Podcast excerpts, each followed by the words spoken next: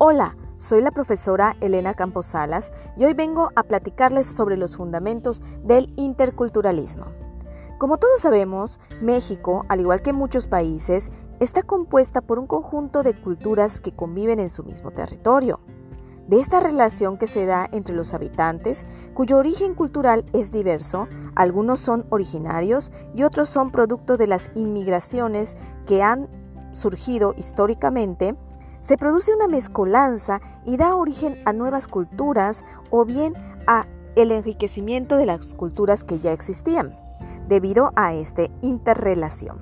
Por ejemplo, en Yucatán tenemos la cultura maya y la cultura española,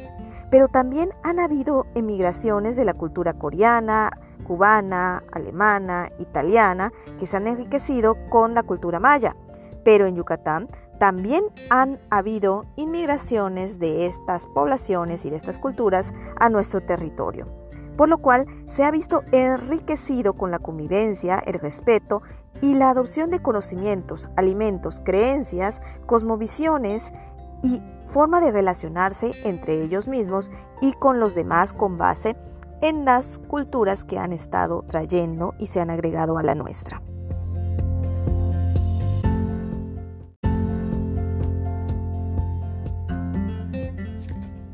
Por ejemplo, en Yucatán tenemos la cultura maya y la cultura española, producto de la conquista. Sin embargo, luego surgieron culturas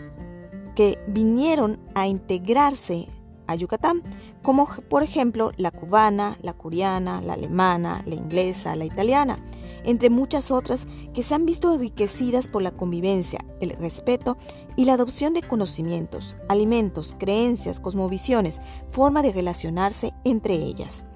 Por ejemplo, en los alimentos sabemos que en México existe la convivencia por medio de los festejos, donde se comparte alimentos y estos son preparados por maneras culturales, pero también sirven para la convivencia entre la familia, entre los conocidos, entre los, entre los vecinos y tienen muchísimo valor. Compartimos los alimentos con los dioses, nos sirve para celebrar o bien para enfrentar duelos. Es más, incluso hasta después de muertos celebramos viniendo como en tradiciones como el Hanal Pisham. Pues bien, la comida en Yucatán es muy especial, muy significativa y no solamente su proceso de preparación, sino también el propio alimento. Ejemplo, tenemos el queso relleno, que se considera tradicional en Yucatán, sin embargo es una mezcla de culturas, debido a que este queso es de origen holandés, la carne generalmente es alimento de la comida española y la malla se enriquece creando el col hecho con maíz, además de que siempre se acompaña con tomate de la región y tortillas. Así surgió esta comida mezcla de una nueva tradición, mezcla de varias culturas que dan origen a una cultura mística, mestiza, es decir, al interculturalismo.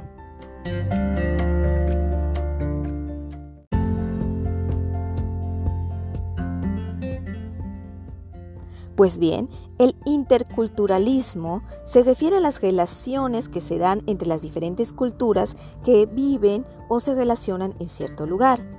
Obviamente, este proceso o esta convivencia no surge de la nada, surge de una necesidad de relacionarse del ser humano, de convivencia, y se debe dar bajo ciertos aspectos.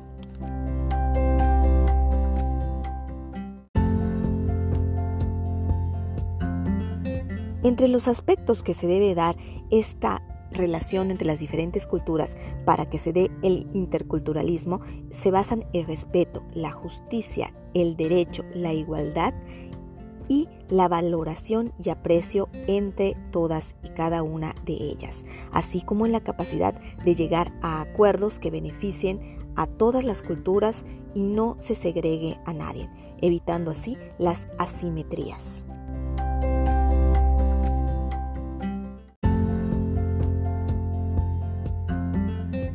Lo importante de estas relaciones en el interculturalismo es el respeto, la igualdad, el valor, el derecho, reconocerse y apreciarse las unas y las otras. Es llegar a acuerdos y vivir garantizando la inclusión, los derechos, así como el bienestar y la calidad de vida de cada uno de ellos.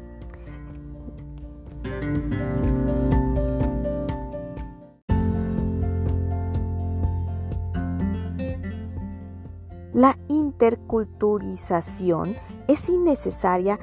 para la vida en esta sociedad, donde los medios de transporte y comunicación permiten conocerse entre sí, compartir conocimientos, experiencias, así como los intercambios y el traslado casi inmediato como nunca antes ha habido.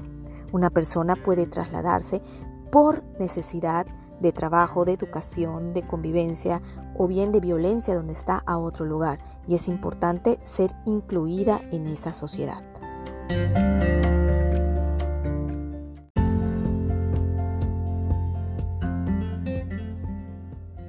Por ejemplo, sabemos que el interculturalismo se ha dado desde siempre en las poblaciones y culturas. A veces se ha dado con violencia, produciéndose la transculturalización por medio de conquistas o guerras y en otras ocasiones de manera silenciosa, menos agresiva, pero no por eso menos eficaz, como es en el caso de los medios de comunicación, donde nos han inculcado, cambiado incluso nuestras creencias, nuestras ideas, nuestras cosmovisiones, lenguaje y simbología que pueden llevarnos a una transculturalización.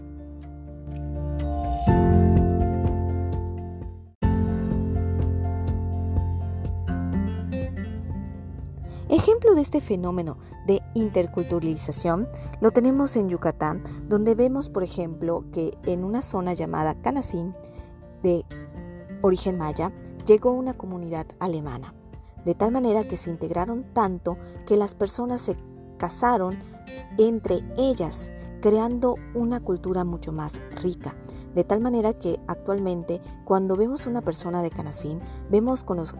rasgos rubios, sin embargo, con muchas características fenotípicas mayas, debido a la mezcla de esto. Sin embargo, la cultura predominante es la maya.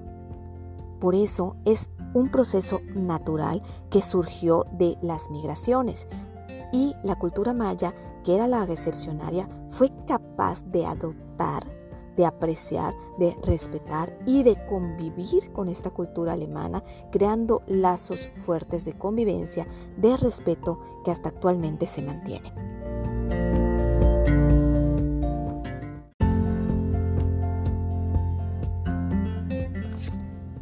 Entre los principales fundamentos del interculturalismo encontramos los proporcionados por Soriana en su obra Fundamentos sobre el Interculturalismo,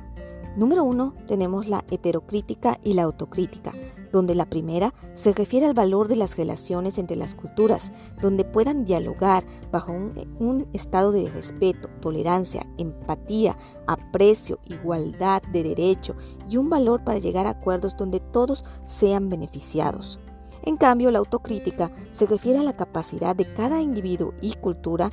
de reflexionar sobre sus propias creencias, sobre sus propios valores, actitudes, con la finalidad de aceptarse y aceptar a los demás. Otro de los fundamentos de la teoría es la de Popper, donde afirma que todos debemos reconocer desde la humildad y el respeto que somos capaces de errar y que el error debemos aceptarlo. Implica que reconozcamos que el error es un proceso natural y que debemos aceptarlo para avanzar y que todos somos capaces de equivocarnos, que debemos ir a más allá de eso y proponer, soluciones y llevarlas a cabo. Este otro principio se encuentra el de la reciprocidad, donde debemos ofrecer lo que nos dan y a la vez reconocer los errores y dar lo que recibimos siempre para establecer relaciones justas, valiosas en derecho.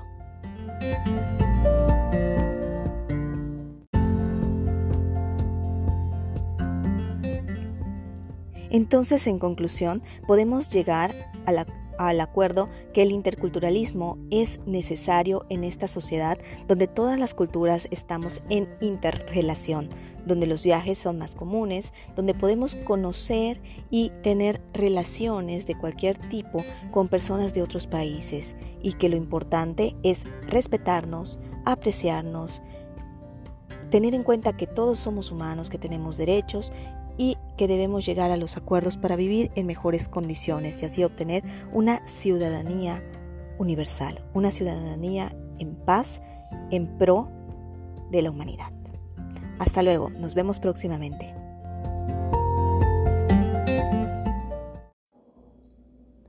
Hola, soy la profesora Elena Concepción Campos Salas, actualmente doctorante en Desarrollo Humano por la Universidad IEXPRO. El día de hoy les hablaré sobre la importancia de la ética en la actualidad.